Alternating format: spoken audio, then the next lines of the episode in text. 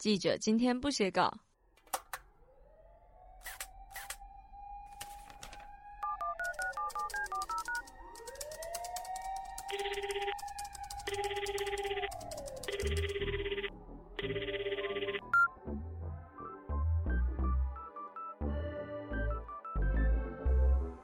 新闻是怎么跑出来的？这个节目采访各个领域资深的记者，请他们来跟我们分享不写稿的时间，他们都在做些什么。我是主持人许月如。所以后来我们反向操作，不去做那一些长文章或者是大量多媒体素材的互动专题，反而我们去做那些比较轻薄短小的互动式图表。我们想渐渐发展出那种能够每周更新的互动式图表或者是议题，会让读者不断回流。像是《纽约时报》当时做雪球专题的时候，一般人读完一次之后就不太会回去看了。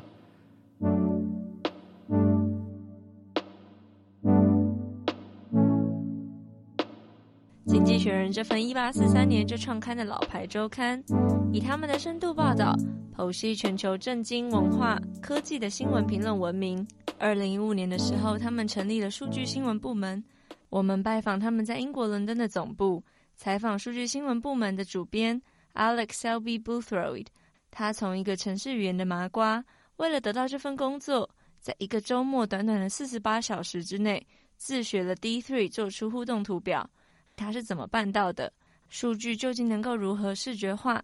数据新闻跟一般的记者采访有什么不同？Hi Alex，首先要很荣幸能够来到经济学人总部办公室采访你。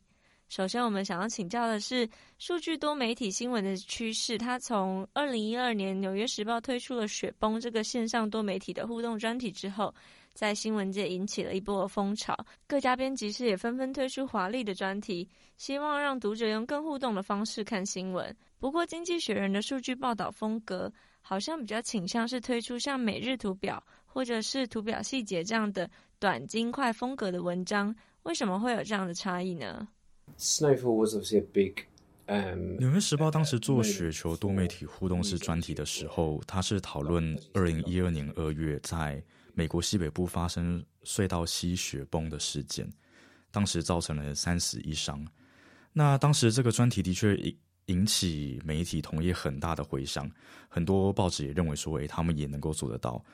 对。但这其实并不容易，至少要把它做好，并不是一件很容易的事情，需要很多人力才能够完成。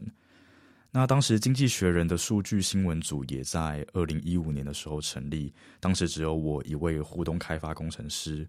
不过那时我只是一个新手。所以后来我们反向操作，我不去做那一些长文章或者是大量多媒体素材的互动专题，反而我们去做那些比较轻薄短小的互动式图表。不过我们并不是没有想要尝试做大型的多媒体报道，像二零一八年我们就做了一篇多媒体的深度报道，去谈论英国如果脱欧之后，北爱尔兰边境可能会遇到的问题。那当时我们组才十二个人，但为了做这个专题，我们就耗了十个人的人力，所以只能说以我们目前的编制，还没有办法推出像《纽约时报》那么精致或者是大篇幅的多媒体报道。后来我们就决定要花更多的心血在互动式的新闻图表，而且选择的议题最好是跟那些持续讨论或观察一段时间的议题为主。举例来说。二零一九年一月，我们开始推出一个专题，去追踪美国民主党的初选，最终会推派哪一个总统候选人。所以你点进这个专题的时候，你会看到每个民主党初选候选人的数据资讯。那每周都会有至少上千份的民调会汇整进来，去知道了解说选民对哪一些候选人的看法是否有些改变。那这个计划持续了好几个月，或甚至一年，一直到我们知道民主党最后会选出哪一个候选人来跟川普对决。所以这样子会延烧超过一年的议题，就值得我们去投资两到三周的时间来写城市模组，而不是投入三个月的时间来想一个精美的多媒体式报道，但是讨论的寿命却只有一个周末。我这样的比喻可能会有点太夸张，但我的意思是说，我们想渐渐发展出那种能够每周更新的互动式图表或者是议题，会让读者不断来回流，然后会让读者想要知道最新的近况是不是有一些重大的事件改变了整个的结果。像是《纽约时报》当时做雪球专题的时候，一般人读完一次之后就不太会回去看了。那另外，我们做的数据新闻的例子，像是脱欧公投之前，我们做了一个追踪的民调专题，一样是跟 YouGov 合作，那也是每周更新的。我们去观察不同的年龄层、性别、职业对于脱欧议题的取向的改变。那 YouGov 这个数据组织并不是独家，只有跟我们合作，他们也会跟很多其他的媒体，像是时代杂志去合作。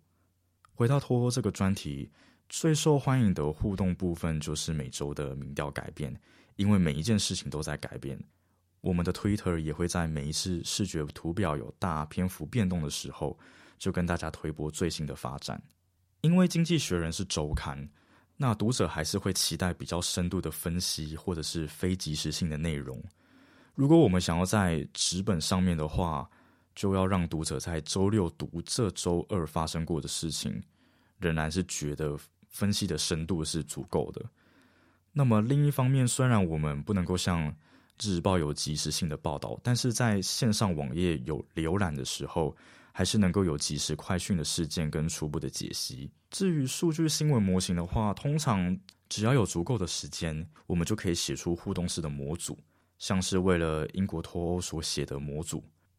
其实公投前的两个礼拜。我们的模组仍然显示英国不会脱欧，但后来的结果我们也都知道了。嗯，但这个案例只是要说，即便建立了预测的数据模组，也不可能百分之一百预测准确。可是至少能够追踪一些重要的指标，知道未来可能发生什么事。在经济学人的数据新闻部门成立之前，你曾经是在经济学人的智库 EIU 工作，工作了二十年。后来是怎么转到这一组的？那你不是相关科系毕业的，是怎么学程式语言，然后当这样的工程师的？我一开始是在经济学人的智库工作，在那边待了二十年，主要是负责数据的操作以及整理。那 EIU 经济学人智库有一个资料库，是针对世界上近两百个国家所设计的数据分析模型。那这个网站里面包含了各个国家的概况、人均所得、风险评估、市场衡量。这个页面需要很多的原始数据，最后再整理成表格。那我在那边工作时自学了 Visual Basic，还有其他的数据分析的技术。所以当经济学人新闻部要在这里成立数据新闻部时，我前同事是这一组的召集人，他问我想不想要转到这里。条件是我必须要在下周入职前先学会 D 三，是一个用动态图形进行资料视觉化的 JavaScript 程式库。那个周末我就开始自学摸索，嗯，我也得承认那是一个非常漫长的周末，那真的很难。在那个周末之前，我没有用过 D 三，不太会用 JavaScript，不认识 jQuery，那真的是从头开始学，非常的难。也非常的有挑战性，我的确是蛮享受在其中啦。因为在 coding 的过程中，我能够不断改变人们看见变化的图形趋势，让图表能够跟使用者之间来互动。那这个周末任务其实来的非常的急促跟艰难，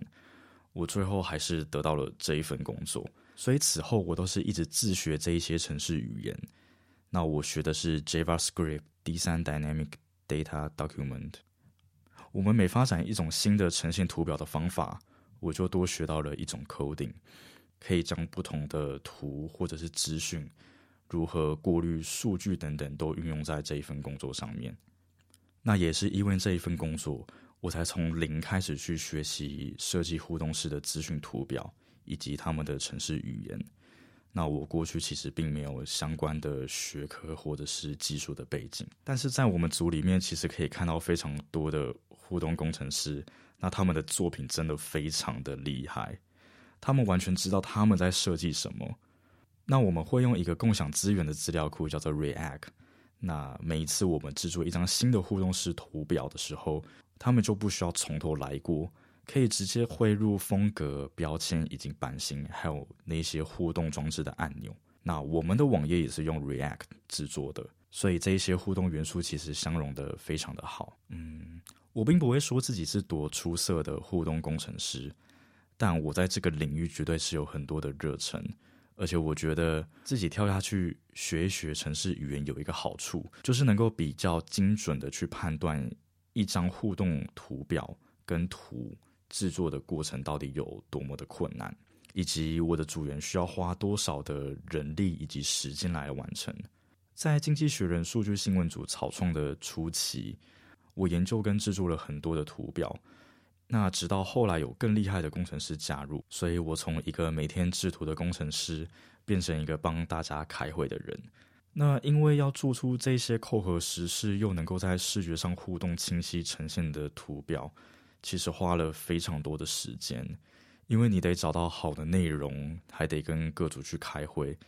所以在我的观点上是，如果当组长的人可以花时间去帮大家开会。就代表我能够替其他人省下更多的时间，让他们能够更专注在技术的执行上面。我还记得那一次惊险的周末测试，那时候我要做的是一个关于传染性疾病病毒传播速度跟它分布的一个互动地图。那这并不是一个多大的专题，呈现起来其实非常的简单，但。那时一直到周日午夜前，其实我的图表还没有办法真的跟数据能够及时的互动。那在那个节骨眼，其实我有点沮丧，因为我觉得我永远不可能得到这一份工作。但我一直尝试到凌晨三点，它几乎就可以快要成功了。嗯，对，因为那一次其实真的是一个蛮大的挑战。那那个互动地图的方式是说，总共有五种疾病，你每点选一种人，它就会显示，如果该带源的病人跟十个人见面，那会有多少人去受到影响？那如果这十个人又分别再接触另外十个人，总共又会有多少人被传染？那基本上这个图表反映出伊波拉病毒其实是一个非常危险的传染病。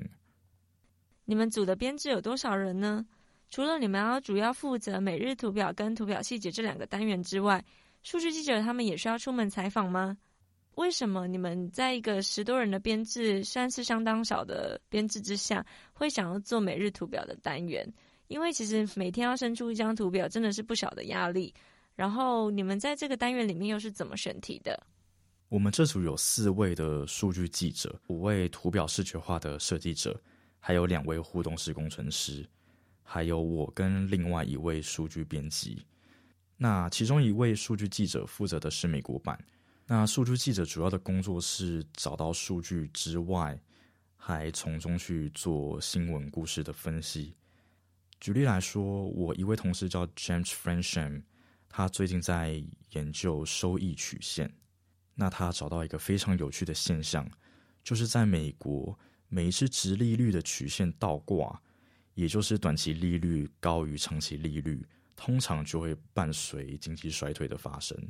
十次里面大概有九次都是这样。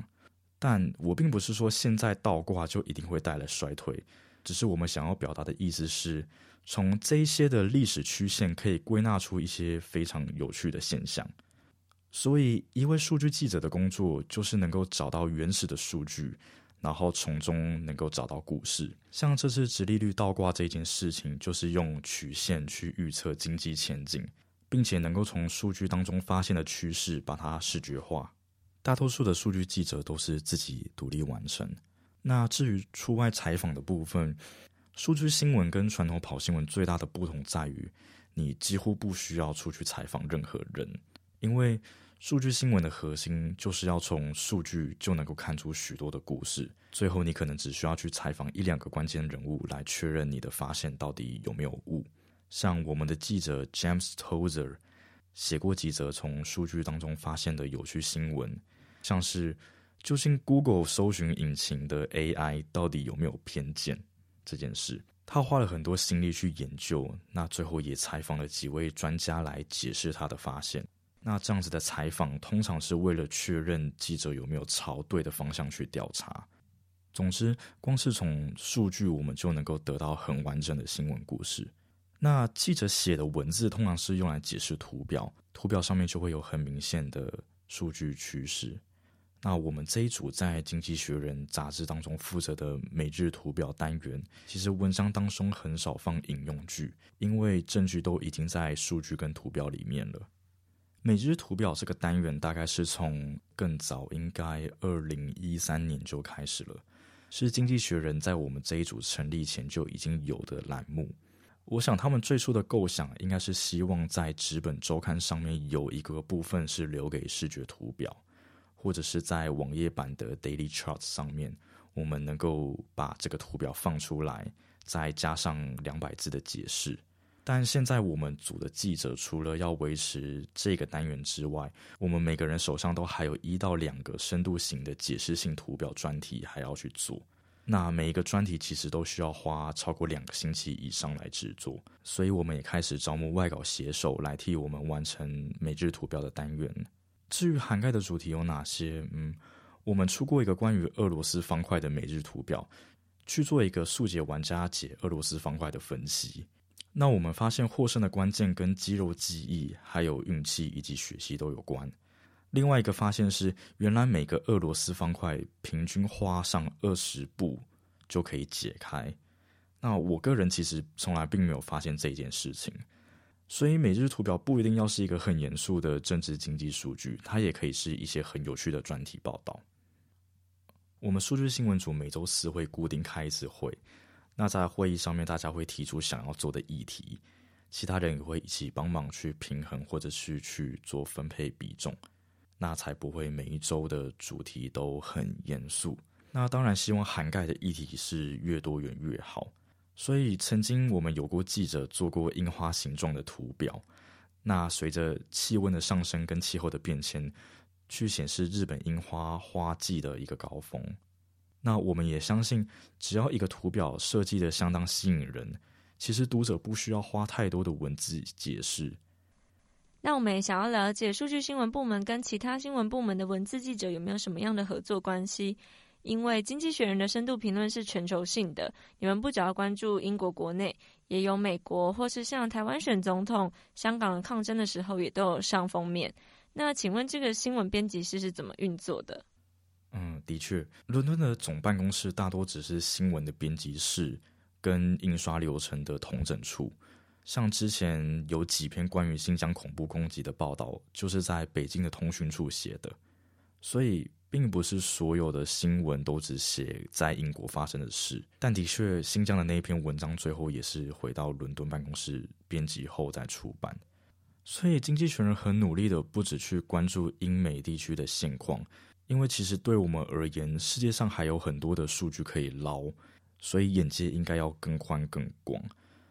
只不过在一些像非洲国家或者是中，其实数据是比较难得到的。我们要一些管道才能够捞得到这些数据，但数量也不是很多。如果幸运的话，可能会有一整组的数据，但这一些地区的数据新闻其实是我们优先想要关注的，只是因为得到的机会非常的少。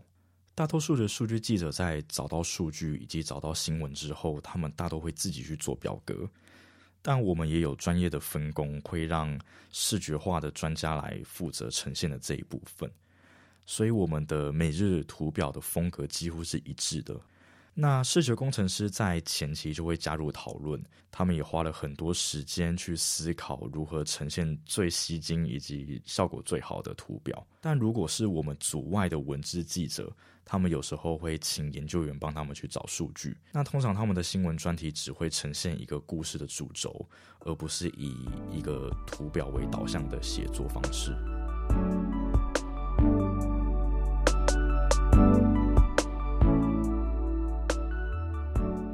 除了比较及时或是精巧的图表分析之外，你们其实也有做过一些比较大型的数据专题，像是呃做出一个美国投票者的模型，Build an American Voter。你们用这个专题来分析政治光谱跟美国地区身份认同之间的关系。那像这样的预测型的数据专题，你们通常需要花上多少的人力时间来制作？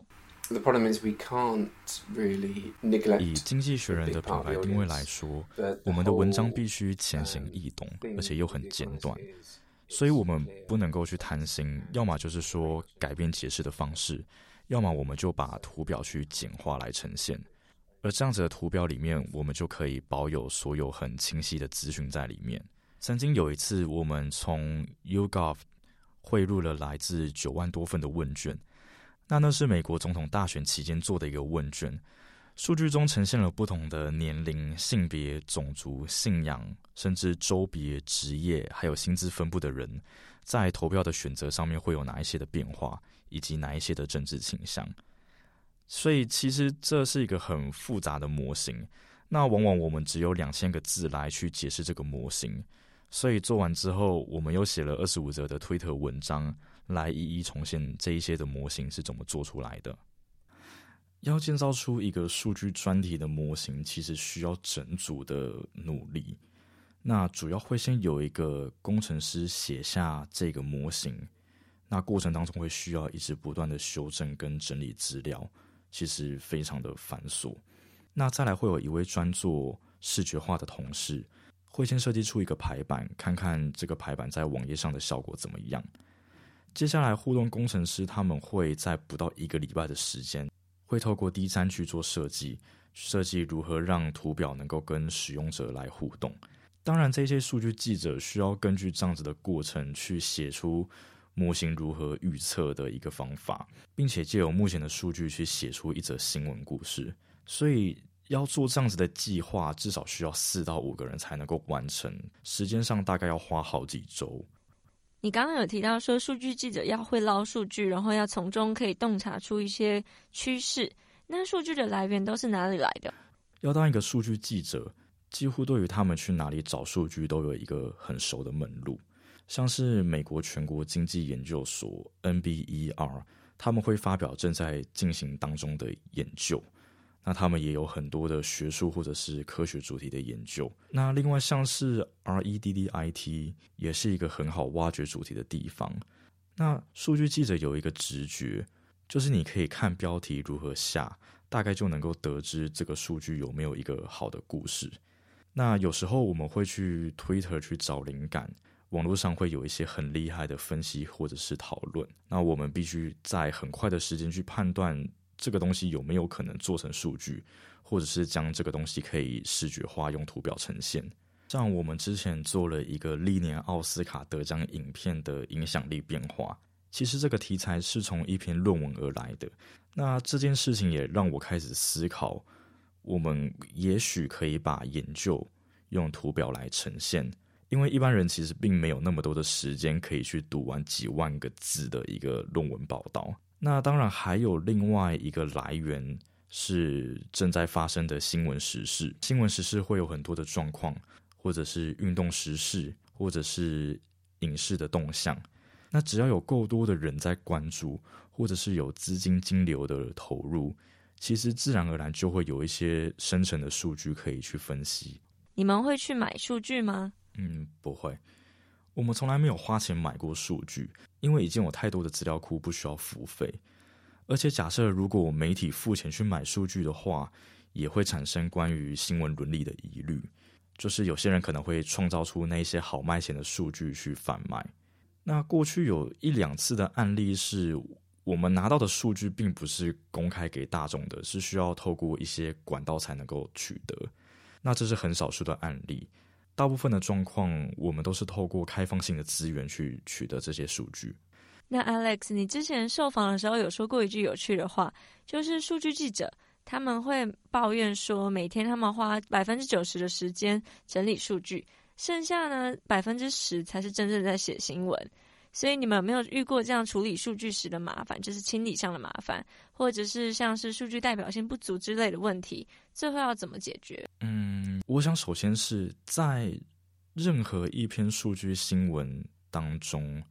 无论是每日图表或者是图表的细节分析，首先都要找出数据当中可能的误差，因为所有的数据都需要经过处理，还有调整这一些数据的单位。像是英制跟美制在日期的标示方法就不一样。所以当基本条件都统一之后，记者就会开始判断这些数据是否能够让我们写成一篇新闻。有时候字数就会变得很长，或者是有太多呈现的数据需要说明。那有时候你可能会觉得，嗯，好像哪里怪怪的，可能太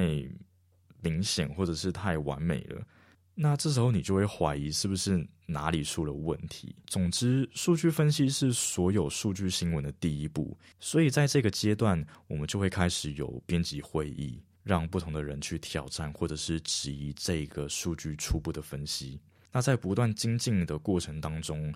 有一些不可信，或者是被操纵过，或者是觉得不太有趣的数据，就会在这个提案的过程当中去被修正。从你们开始做数据新闻，现在应该已经做了上千张图表了。你们有没有办法归纳出有哪一些数据视觉化的时候会产生的致命的错误？那关于数据视觉化这件事，其实我觉得每张图表传达的讯息是否成功，在于这个图表能不能让读者一眼就能够看出来是什么讯息，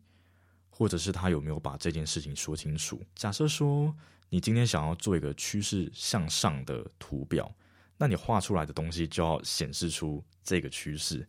这样讲好像听起来是废话，但我的意思是说，假设你发现的数据是关于人们的幸福感，那你画的如果是当人们感觉越幸福，线就越往下坠，那你的图表就并不是那么的成功，因为人们对于方向是有感知的，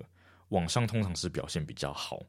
这也就是所谓的视觉认知，在线性的表达上面，人类比较容易注意到有东西是往上，或者是 A 比 B 还要来的高的这样子的图形，但人类其实很难去比较圆形这个图形，所以在我们制作图表的过程当中，我们会避免用圆形来传达重要的讯息，因为要读者从十个圆形当中找出哪一个是最大的圆形，其实并不是那么的直观。但是在另外一个情况上面。我们常常会用圆形来跟地图去做结合，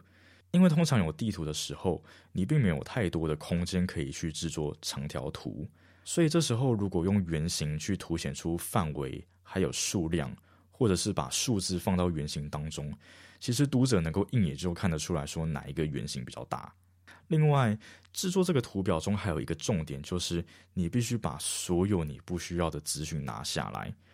你不能够很贪心的想要把很多数据都放进去，我们会尽量避免做出一些无效的图表。像我昨天看到一个很有趣的推特，里面有十张关于恐龙化石的表，但人们看完之后只会对于那个其中有画暴龙图案的线条统计图感到有印象，因为用恐龙图案把它放在统计图表当中，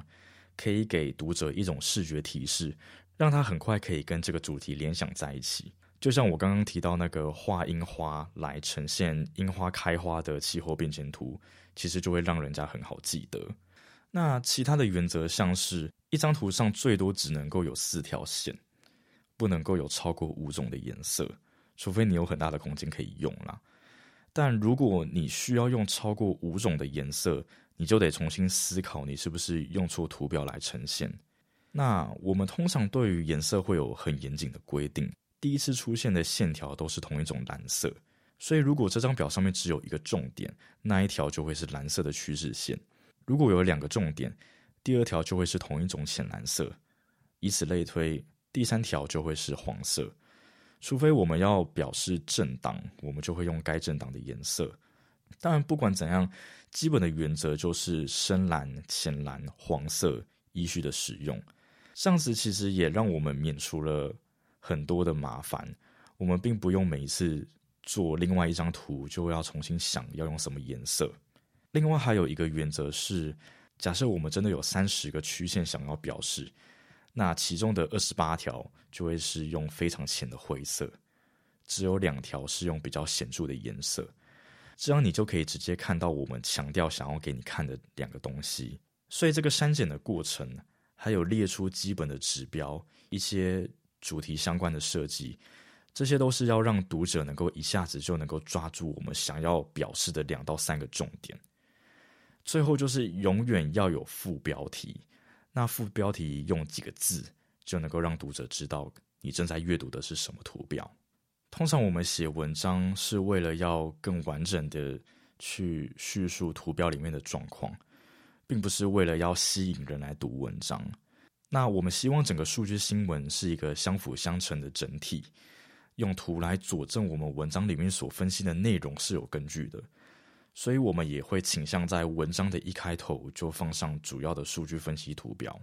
我们曾经做过了一个很棒的文章，是 Sarah 去回顾了我们之前做的并不是那么好的图表的一个回顾。那很幸运的是，我们并没有太多错误示范的经验。那通常一周下来，我们组会为纸本杂志内容做出大概三十到四十张的图表，另外会给经济学人网页版以及其他部门大概十到二十张的图表。所以其实这样看下来，你们也知道说，我们的工作量其实非常的大。有时候可能是图表用错了颜色，我们本来以为这样子的配色会很吸睛，但其实结果并不是。那有几次我们做了不搭数据的内容的形式，但是这些次数其实非常的少啦，因为通常我们的制图师都已经很有经验，就是假设我们的数据做的跟时间相关。我们就用直线图去呈现。假设要做比例分析的图，我们就会用堆叠的长条图。那有时候我们也会考虑篇幅去做取舍，而有时候图我们可以跨页的去放，或者是将一张大张的图拆成两张小图，看看这样子会不会有比较好的效果。整体流程来看，数据记者在提出题目以及数据分析之后。会交给做图的同事，那他们一次可能会做出十到十五种的图表呈现，然后再由记者跟数据编辑去一起讨论，一起给回馈。假设如果一直找不到适合的方法的话，我们也有可能会重新制作图表。当然，也会有人愿意去跟你反映他们看不懂这个图表，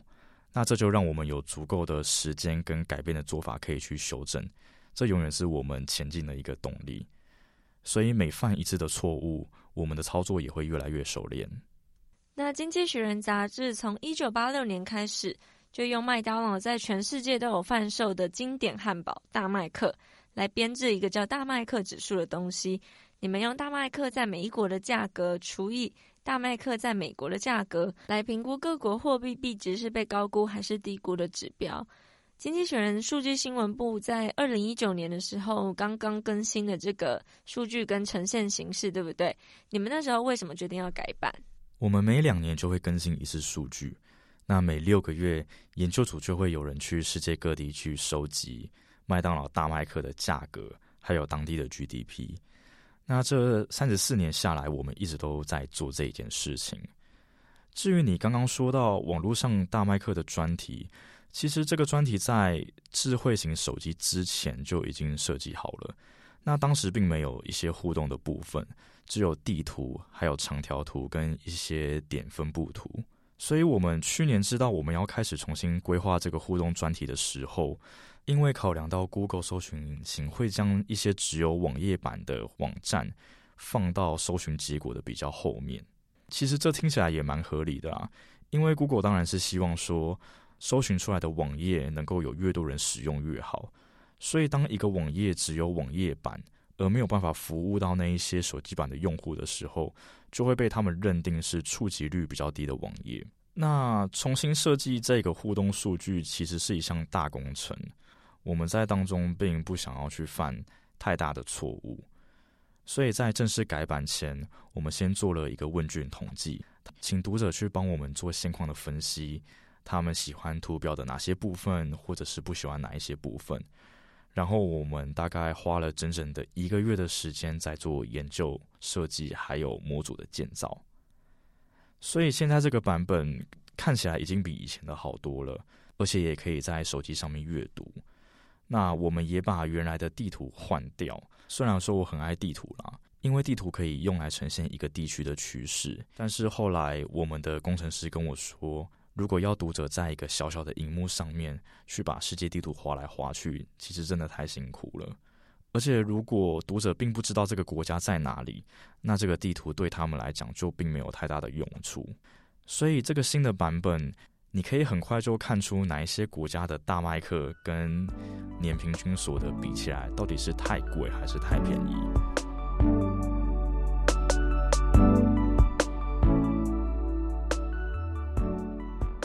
数据新闻算是一个相对比较新的领域，你自己也是从头开始自学城市语言的人。那你会建议想要做数据新闻的人，或者想要成为数据记者的人，要具备哪一些条件？To do any kind of data journalism, you need some computer skills. 我觉得说，如果要做数据新闻，你当然一定需要一些基本的电脑技术，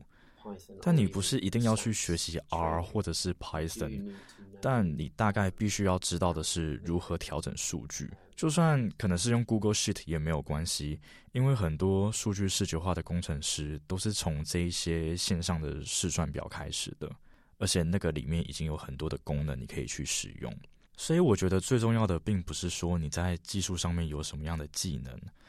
而是你的调查能力以及对于数据的敏感程度，能够从数据当中找出数据想要跟你说什么样的故事，或者是数据当中有趣的地方。或者是说，根据这些数据图形的变化，能够凸显出什么样的重要性，或者是什么样的阶段。举个例子好了，像二零一七年的时候，北爱尔兰的畜牧业爆发了牛结核的疾病。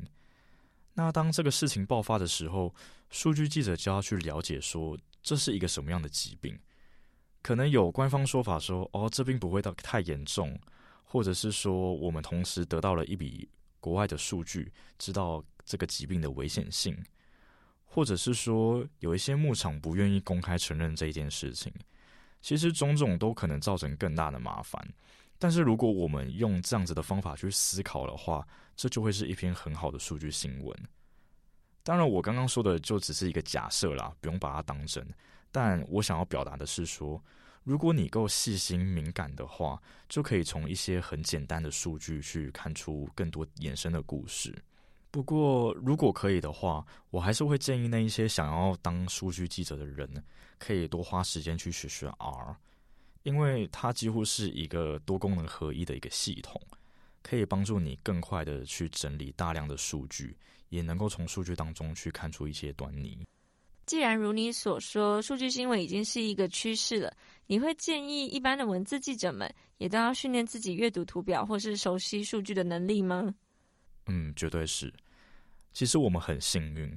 因为在《经济学人》的记者都对数据非常的敏感，他们在写作的时候就会把数据思考进来。那有些他们也会自己去写模型，所以在跟他们的沟通上面是非常的顺利的。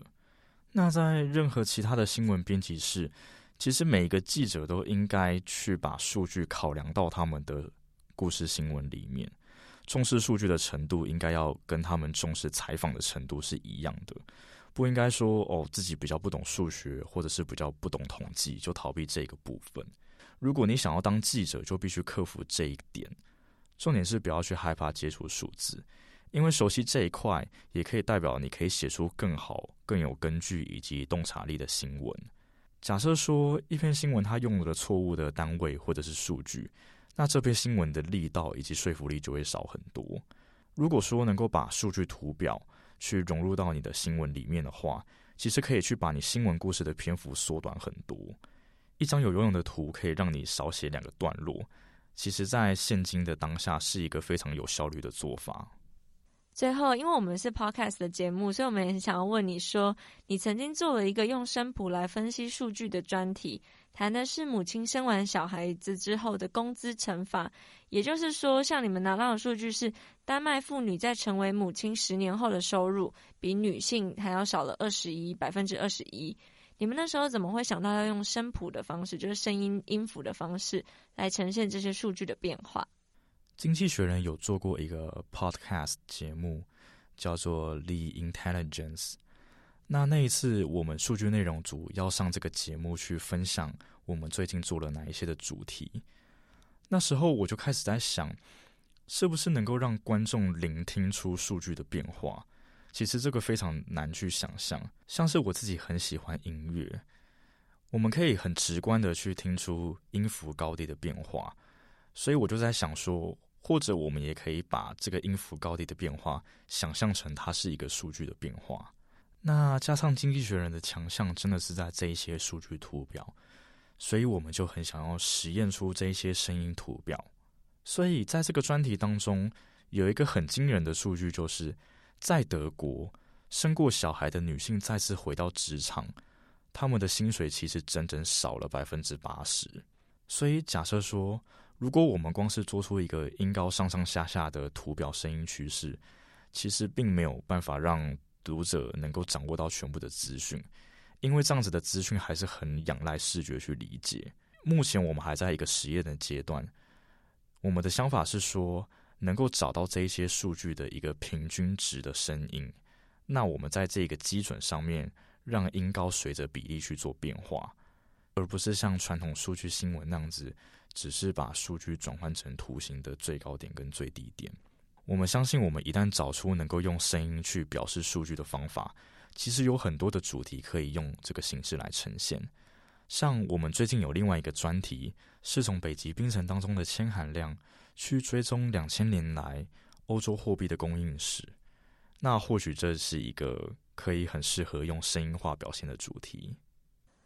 今天很谢谢 Alex 的分享，让我们了解数据新闻的演进跟趋势，也跟我们分享你们工作的方法。OK，没问题，谢谢你们，很高兴能够跟大家分享。希望这集可以让大家对数据新闻有更多的认识。而《镜周刊》旗下也有一个专做数据新闻的子品牌，叫做 Reader。大家有空不妨也去看看他们的报道。